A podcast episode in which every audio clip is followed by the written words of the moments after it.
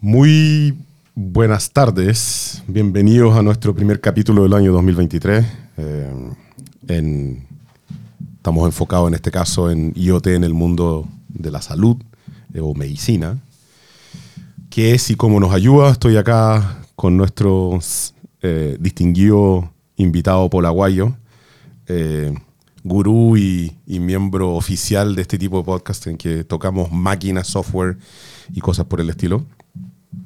Así que bienvenido a Hoster Labs sobre el mundo IoT. Esta semana vamos a abordar IoT en la medicina, qué es y cómo nos ayuda. Soy Antonio Díaz, gerente general de Hoster, polaguayo, socio fundador y CEO de MCI Electronics Chile, panelista fijo en estas conversaciones quincenales y en el mundo eh, de la tecnología. Bienvenido, Paul.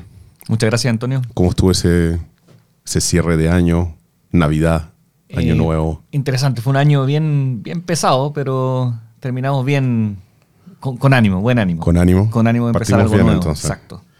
Deberíamos conversar un poco el IoT, del IoT en el futuro sobre el calor que estamos viviendo hoy en día y cómo apaciguarlo un poquito porque está dura la cosa. Eh, introducción al tema. Eh, IoT en el mundo de la medicina, también conocido como IOMT. Así es. eh, bueno, como en todos los ámbitos, en el fondo de nuestra vida cotidiana, IoT está avanzando, en el fondo, y, nos ha ido ayudando de alguna manera a resolver ciertos problemas. Entonces, en particular, en el caso de, de la medicina, tenemos eh, varios cambios que han estado pasando, entre ellos, eh, digamos, cosas que tienen que ver con el monitoreo de la salud en tiempo real, el seguimiento de tratamientos, también tratamientos médicos que hoy día podemos monitorear, ¿cierto? Eh, atención a distancia. Fíjate lo importante que fue la atención a distancia cuando estuvimos con la pandemia, ¿cierto? Las cosas fueron cambiando, entre otras cosas. Y, además eh, hay un montón de tecnología que nos está permitiendo mejorar la gestión médica. En el fondo, eh, hoy día hay muchos médicos que, o, o personas en el fondo del área de la salud que están eh, realizando eh, labores administrativas, cuando su verdadero valor está en la parte, en el fondo, del cuidado de las personas. Entonces, la tecnología viene un poco a resolver esos, cada uno de esos puntos. Y es bien interesante, bueno, cada, cada punto en sí es un tema.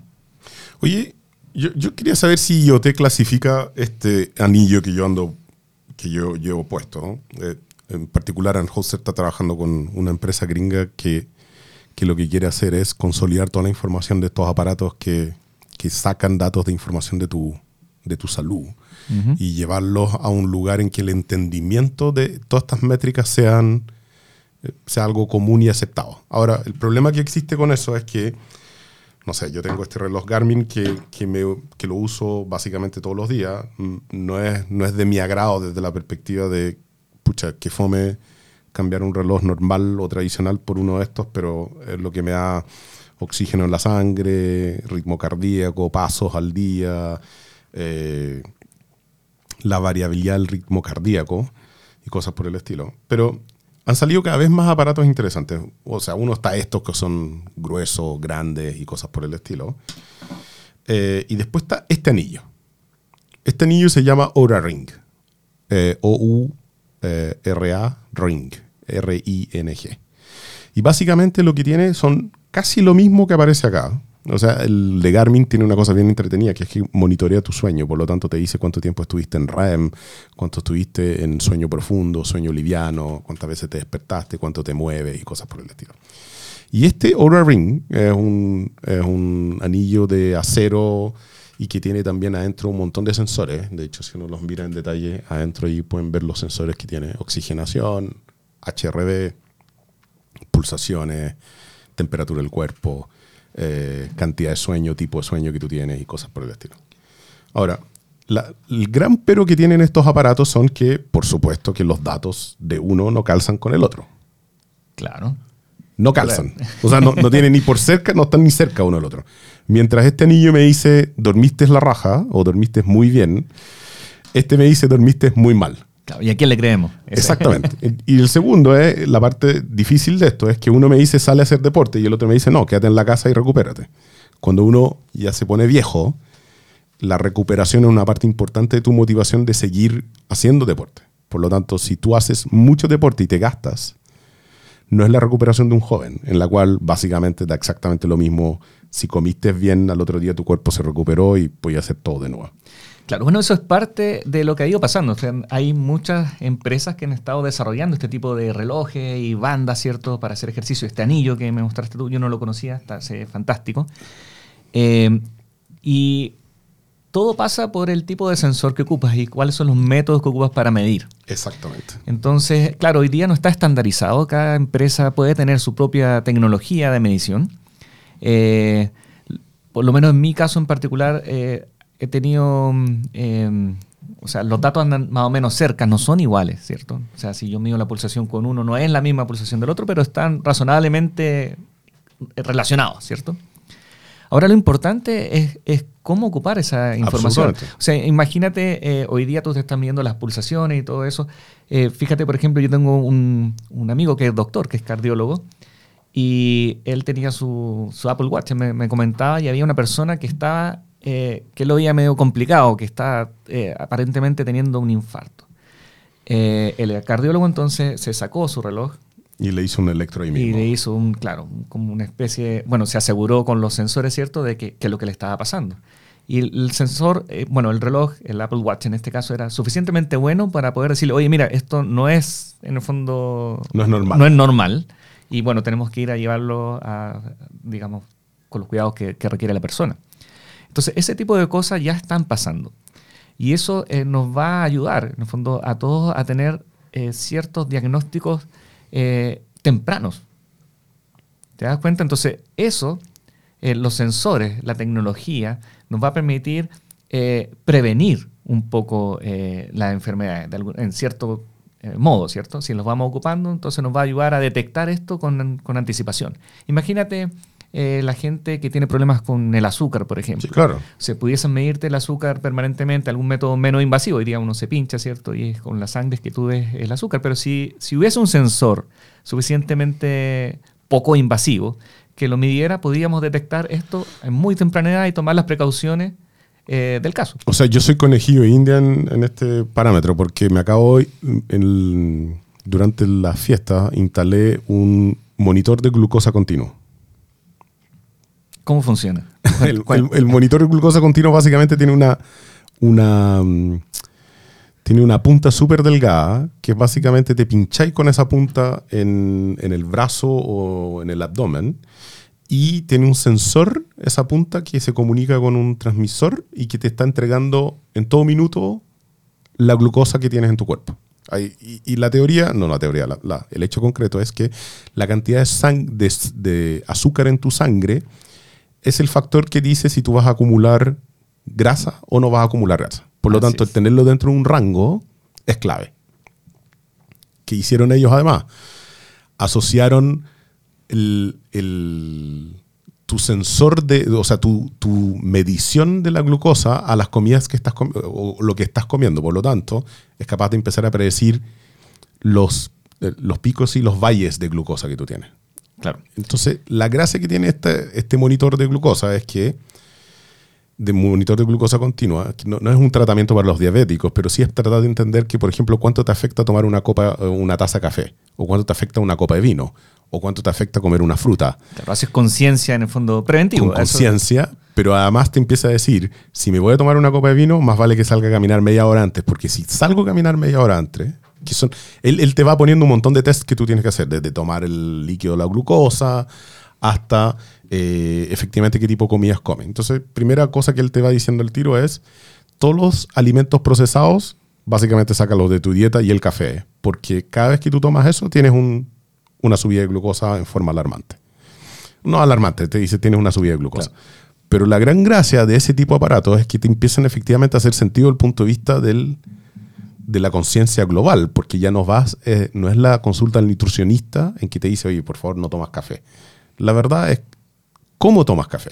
Claro, y además que es mucho más personalizado, porque en el fondo tú vas a un nutricionista y te puede dar las pautas generales, en el fondo, oye, todos sabemos de que no hay que comer alimentos. Pero es cuánto te afecta a ti. Exacto, pero cada persona tiene un metabolismo, diferente. Distinto. Entonces, la gracia que tiene este aparato, que yo, nuevamente, siendo conejillo de India para este software que estamos haciendo en Estados Unidos, sentí que las pulsaciones y los pasos es como una parte de esto, pero esta otra parte que es metabólica es otro mundo, no tiene nada que ver, es una, cosa muchísimo más compleja.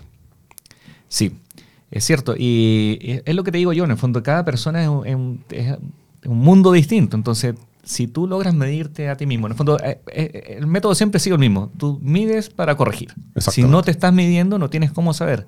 Estas son enfermedades muchas veces, no sé, por la hipertensión. Te puede subir la presión, ¿cierto? Y tú no te das cuenta, pero la tienes súper elevada todo, eso, me, ha pasado. Cuando, ya te, empiezas a dar cuenta de que te está afectando, es como, pucha, ya, ya un poco tarde. ¿no? Hay un amigo que me dijo que después de los 40 solo es una calle hacia abajo, no, es una calle hacia arriba, ¿no? Eso, no va a pasar. Eso no va a pasar.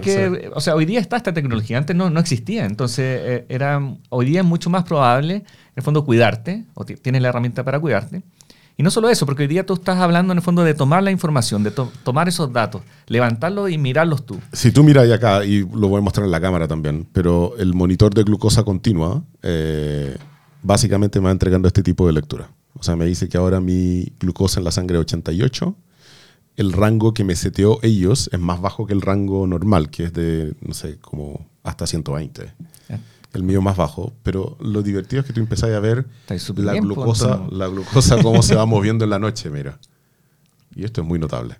Y todas las veces que me salgo el rango te dice, oye, ¿qué comiste acá? Ah, comí una creme brûlée. Claro, me salí de rango. Eh, o tal vez en, en, el año nuevo, cosas por el estilo, tomaste alcohol. La toma, la ingesta de alcohol es una cosa impresionante, lo que hace en tu cuerpo. Eh, lo que hago absolutamente impresionado con eso. Lo estás dejando No, no, no, para nada. De hecho, estoy aprendiendo a consumirlo de otra forma. Es decir, tengo que hacer ejercicio antes y no después, pero ojalá el día siguiente y ahí bajo notoriamente el azúcar en mi sangre. Pero, pero dentro de las anécdotas que uno tiene en esto, eh, la, del la del colapso cardíaco, una que me pasó, no conmigo, sino que con mi suegro, eh, mi papá, en que les regalamos a Apple Watch para efectivamente eh, monitorearse y era impresionante el el ratio de efectivamente estás teniendo un problema versus la... No había un falso positivo, era una cosa bien notable. Claro.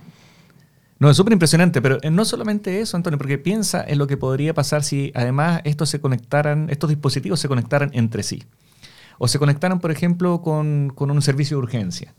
O sea, no solamente es medir, oye, me está pasando algo o, generar una alerta, sino que podría estar todo interconectado. Todo interconectado. Y inmediatamente gatillar una alerta, qué sé yo, a un servicio de urgencia para que te enviaran a alguien a, en fondo in hay, situ. Hay un mercado en Estados Unidos que se llama eh, RPM, Remote Patient Monitoring, que básicamente, pero, pero también está definido por la, la estructura que tiene la, el sistema de salud norteamericano, que es que te paga para que eh, este es mejor. De hecho, hay una estadística que Kaiser Permanente, yo creo que lo sacó hace un tiempo atrás, que es que el, algo así como el 97% de tu gasto de salud se hace en la última semana de vida. De todo lo que tú consumes de salud, la última semana en que tú estás peor Ahí es, se donde se, ah, es donde se va todo. Todo lo demás es un error de redondeo en el gasto. Y esto, Gallo, lo que hicieron, eh, justamente yendo al punto de, de, la atención a distancia, el monitoreo y el costo que tiene la salud, es te voy a pasar una pesa, te voy a pasar un reloj y te voy a pasar un monitor de presión. Te los regalo, porque en realidad lo que me importa es que tú lo hagas todos los días y en la medida que tú lo haces todos los días voy bajando tu riesgo. Exacto. Eso es lo que se está buscando, es prevenir, porque en el momento que tú empiezas a prevenir, entonces empiezas a eh, generar estos ahorros del último, de los últimos minutos, ¿cierto? Claro, y además ahorros de largo plazo, que llegar bien al último momento. Esa es como la clave, ¿no? Exacto. Eh, así que eh, es bien interesante. O sea, yo, yo veo que el futuro va hacia allá. En el fondo, con el desarrollo de tecnología y sensores nuevos que vamos a poder estar portando, esto se va a ir mejorando cada vez más.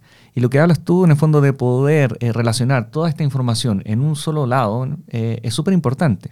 Pero también aparecen cosas, en el fondo, que, que, uno tiene que revisar, porque si tú empiezas a mandar esta información, hoy día la estamos ocupando nosotros para nosotros automonitorearnos, ¿cierto? Y tener eh, precaución.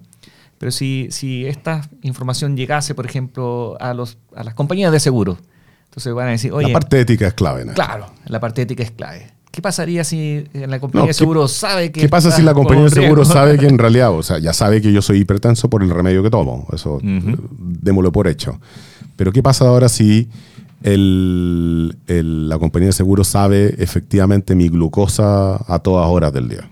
Claro. O a lo mejor no una compañía de seguro, para no eh, hablar más de las compañías de seguro, pero podría ser, por ejemplo, una empresa que quiere contratar a alguien y puede decir, ¿sabe qué? Usted tiene eh, un alto riesgo de tener esta enfermedad, así que muchas gracias, buscamos otra persona.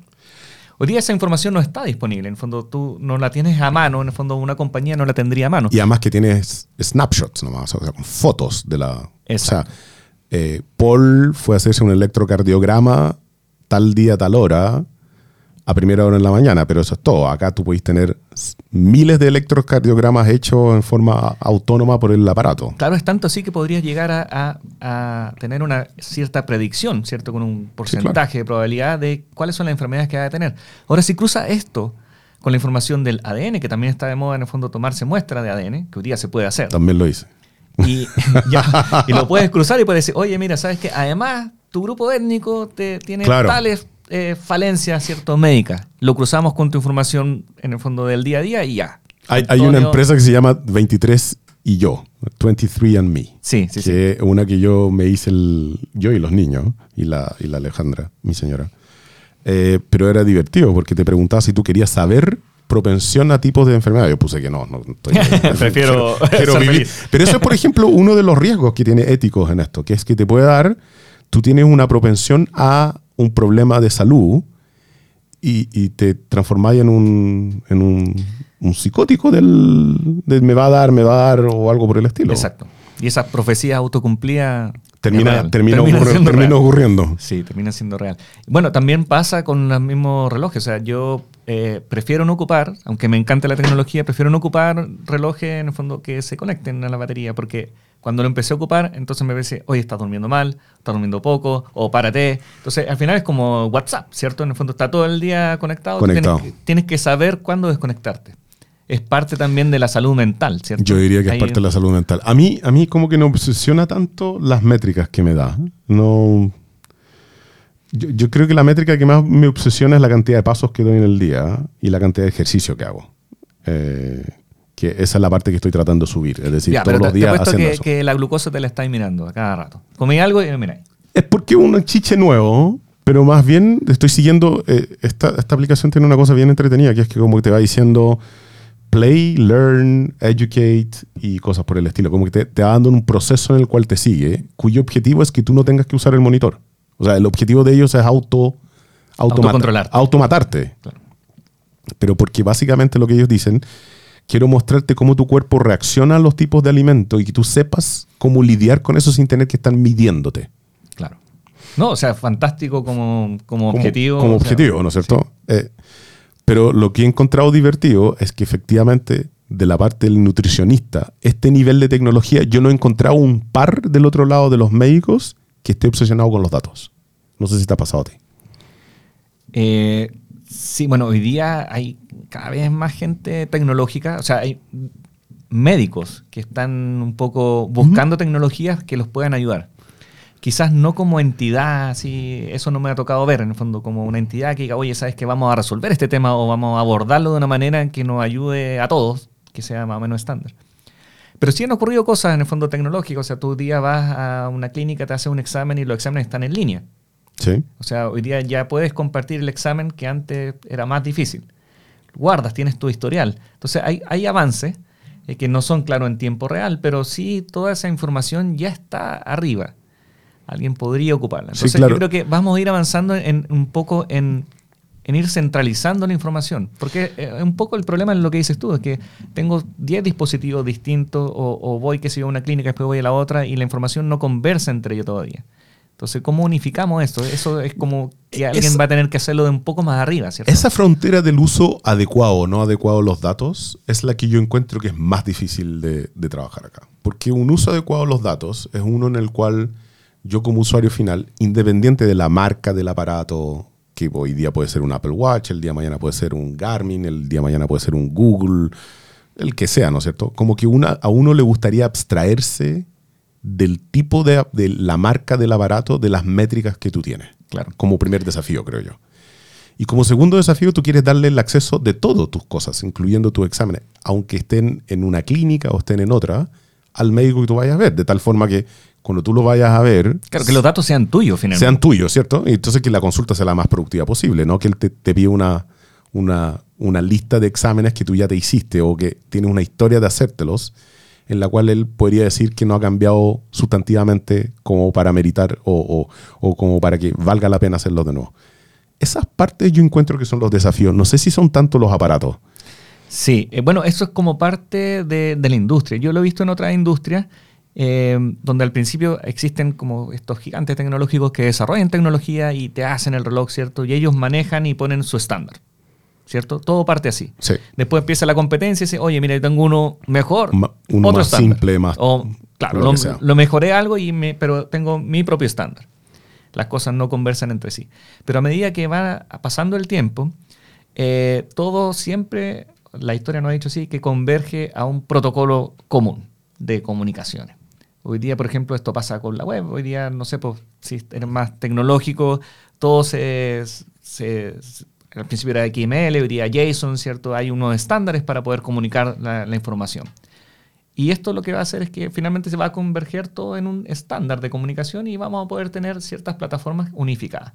Pero eso solo ocurre con un poco de regulación, con ayuda un poco de, de regulación que puede ser en el caso de ciertas tecnologías dada por el mercado, que las personas le exigen, oye, queremos que sean compatibles, o también por entidades como el gobierno, que en este caso, por ejemplo, como estamos hablando de salud, puede exigir, decir, mira, sabes que yo quiero los datos, pero los quiero de esta manera, para que sean válidos para, qué sé yo, para una aseguradora, para un examen médico, para lo que sea. Entonces, esa regulación escapa del usuario un poco, sino que viene desde un poco más arriba. Y probablemente eso ocurra más adelante, cuando ya esté más mm. maduro, cuando la gente ya lo haya adoptado mucho mejor. Porque es verdad, nosotros a lo mejor tenemos la posibilidad de tenerlos, pero oye, ¿no sería fantástico, por ejemplo, que tú fueses a un, a un hospital, ¿cierto? Y en vez de esperar de que te hagan el, el examen inicial, que te miden la presión, ¿cierto? La temperatura, para ver si qué, qué tan grave está, oye, te pasaran una pulsera y te calificara rápidamente y dijera, oye, hay que atender a estas personas de una vez. Absolutamente. O sea, te, ahorran la fila, ¿cierto? o sea, uno esperaría mecanismos de atención distintos en función de esto. Exacto. Si tú pudieses llegar con, un, con una primer approach ya definido, o sea, si tú tuvieras esa información sería fantástico, porque la persona antes de llegar a la urgencia ya saben en el fondo por dónde tiene que ir. Si es algo muy grave, si es algo no muy grave, entonces, a, mí yo me siento de cierta forma en el contexto de cuando los autos fallaban. ¿Tú te acuerdas cuando los autos fallaban? Probablemente cuando éramos niños. O sea, que el auto fallaba. Que Claro, había que uno abría ah, el capó y o el capó y empezaba a mirar y habían cursos de mecánica automotriz y uno entendía. Yo me siento hoy día con estos aparatos de IoT en la misma situación, que es que fallan estas cosas, o sea, no, no, son, no son a prueba de, a prueba de, no tiene una resiliencia muy grande, por decirlo de cierta forma. O sea, no, hoy día los autos no fallan, no importa qué auto compre. Entonces, la, la, probabilidad que ese auto falle y que te deje botado en una carretera es muy baja. Antes uno solía ver autos botados en la carretera porque fallaban. No, y, si falla, o sea, no sacas nada con abrirlo porque, no va a entender nada. Es todo tecnología y tienen que enchufarle un computador para ver qué falló. ¿Cierto? A mí me da la impresión de que todavía estamos en esta época de los IoT en medicina, que todavía fallan, todavía dejan de funcionar, tiene una vía muy, muy poco, tiene una vía, una autonomía muy baja, baterías que, hay que recargar cada cierto tiempo. O sea, por ejemplo, este anillo yo no podría estar una semana sin recargarlo, o sea, necesito recargarlo cada tres días. y eso es una falencia importante, eso también aleja un poco a los usuarios. Absolutamente. imagínate, tuvieses que poner algún tipo de sensor, que sea un adulto mayor, que quieres monitorearlo eh, y que, no sé, pues, eh, sufre Alzheimer entonces, esa persona no se va a acordar de que tiene que cargar, ¿cierto? Entonces, no tiene mucho, mucha utilidad si es que no... Absolutamente. No tiene esa autonomía eh, mínima que, requería una persona con, ese tipo de, necesidad, ¿cierto? Yo, yo, estuve leyendo un poco sobre la normativa chilena en estos datos de salud, si bien dicen que son privados, pero no establece estos IoT como mecanismo de generación de datos. O sea, no... No, no lo establece. Pasan por el lado, absolutamente por el lado. O sea, cualquiera de estas compañías en realidad eh, son datos de, la índole personal, pero cómo lo genera o cuán... O cómo lo usan. O sea, también... Cómo lo usan cualquier cosa. Tú te lees el... Ah, sí, absolutamente. el contrato y, bueno, No sé si alguien se lee todo el contrato, eso cuando uno eh, compra uno de estos dispositivos, pero El los contra- contratos el dicen contrato muchas tiene- cosas. El contrato tiende a ser largo, extenso y tedioso. Muchas gracias, Paul, por eh, participar en nuestro podcast de nuevo de Hoster Labs. Yo creo que eh, lo, que hemos, lo, que hemos logrado ver hoy día en, la IT de, en medicina y, y qué es y cómo nos ayuda, yo creo que por lo menos es una pequeña pieza de lo que va avanzando en esto. Yo, yo he quedado muy impresionado con todos estos aparatos que, que, he comprado en función de, de este cliente que estamos ayudando. Pero hasta el medidor de presión es, es wireless y funciona y te toma las tres medidas para que no salgáis con la presión alta y cosas por el estilo. Pero eh, Fantástico. ¿Qué se nos viene de- el- dejarnos ahí la, la información Sí, para claro. que vamos a necesitar ahí también. ¿qué se nos viene el jueves 19 de enero eh, próximo? Mira, lo que me gustaría que conversáramos es también cómo el IoT ha ido metiéndose en el mundo financiero.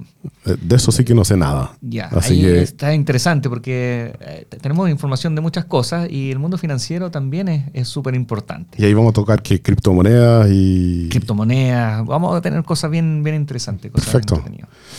le agradezco, le agradezco a todos los a toda esta hinchada del podcast más escuchado de Chile. Así que seguimos avanzando en, eh, en los IoT. Muchas gracias, Paul. Gracias, Buena Antonio. semana.